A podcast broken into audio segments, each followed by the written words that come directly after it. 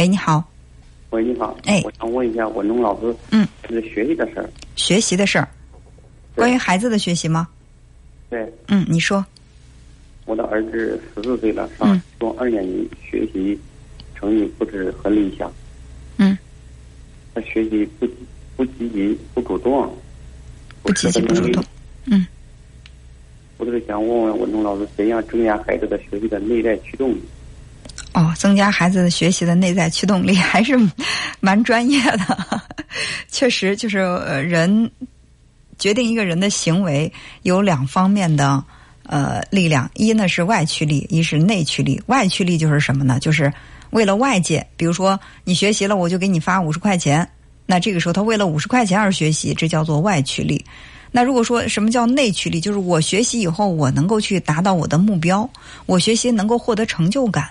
我在这个学习当中，我能够感受到快乐，那这就是内驱力驱动他去学习。你现在觉得孩子是内驱力不足，对，是吧？嗯，对。那还会不会有其他的原因呢？估计是没有了。有没有他学习习惯的原因？就是我内驱力也挺足的，但是我就是行动不了。这自制力有点差。自制力差，还有没有其他的原因？再比如说。是。良好的学习习惯从小没有培养起来。嗯，好，这也是一方面的原因。还有呢，就是你跟孩子的关系怎么样？关系还可以。还可以，他跟妈妈的关系怎么样？跟妈妈关系特别好。特别好，跟你的关系就呃还可以，就是还可以，就是比妈妈要小，是个男孩子对吗？是个男孩子。男孩子跟爸爸的关系要好的话，会对这个男孩子他的成长更有利。就是孩子一般认同自己的同性父母，呃，那么在这个心里边，他的这个自信心或者说他的成就感就会更充分一些。所以你要跟孩子去培养更好的关系。我不知道你所说的这个关系还可以是可以到什么程度，但是很显然，比起你形容他和妈妈的关系，你们之间还是有差距的，是吧？要求的比较严，嗯，比较烦我。妈妈逼的逼的逼的要求的宽松一点。你对他严到什么程度？我就每天就是坚持着学习。嗯。就早上起来叫他起来背书。嗯。晚上叫他学到十点给他写作业。嗯。也讨厌我。哦，所以说你知道他这个内驱力为什么呃不足了吗？就是这个所谓的内驱力不足，是因为他的内在还有另外的一个驱动力在跟学习的这个内驱力打架。那个内驱内驱力就是被动的去对你进行抵抗。哦。就是你比如说你是爸爸，你的这个角色是权威的，是吧？无论哪个方面，我都跟你没有办法直面的对抗。我不能够正面的跟你主动的冲突，我就可以被动的抵抗。我通过不好好学习，我做作业做得慢，我对你的话充耳不闻，我也不跟你顶撞，但是我就是不配合你。通过这种方式，同样也是和你的一种对抗，或者说这也是叛逆的一种。那文东老师有什么好的办法吗？嗯，还是从跟孩子的关系修复开始。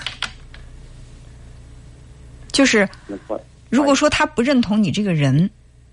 你说的话再好再有道理，他都不会听。对，如果说他认同你这个人，哪怕你说的话他听起来稍微有点为难，但是他为了让我心里认可的这个人满意，我可能呢会按照他的期待去做一些事情。因为你每天盯着他学习这个事儿，对他来说是不起效果的，是不是？对。所以说，盯着他学习不是他的需要，是你的需要。因为他不需要你通过盯着他学习来提高成绩，而且也没有提高。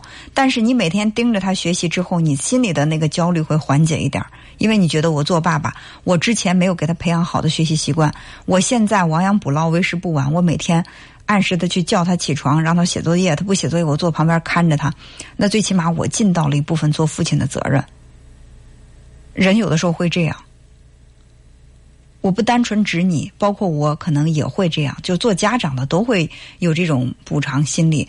我以前亏欠了孩子，或者说我对孩子哪方面不足，我就以后我就会格外的在这这方面着重的去去对他进行培养。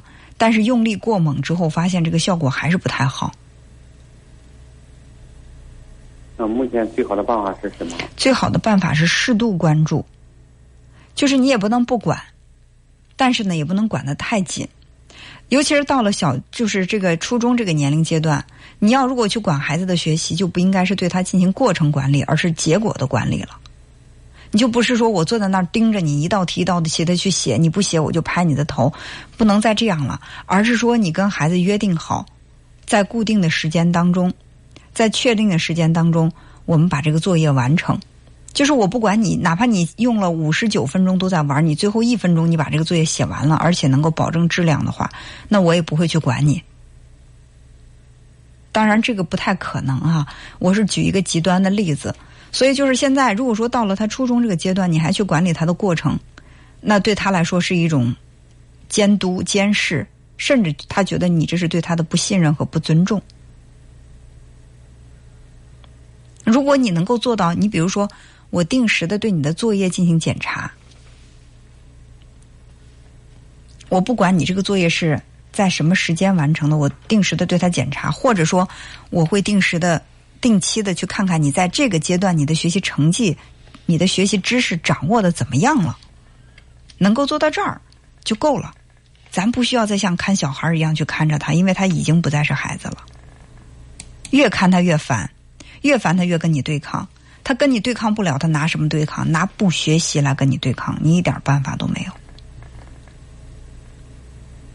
那我想问一下孟老师，怎么让他爱上学习？啊目前这个状态，说句实话，爱上学习的可能性并不大，或者说，没有几个孩子是真正的从心底里爱上学习了。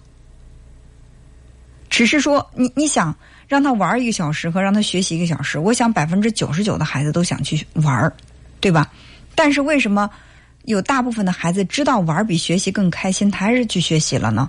是因为他对学习他确立的有目标，或者说，我就是就你刚才说的那个内驱力，我知道学习不如玩的开心，但是我学习了之后，我比如说我这个月考，我就可以考的成绩好一点。我就会离我上一个好高中的那个目标又进一步。那这个时候他会有一些自制力，但你说让他特别爱上学习，觉得玩很没意思，只有投身在学习当中才是快乐的。我不敢说没有这样的孩子，但是我觉得这样的孩子他不占大多数。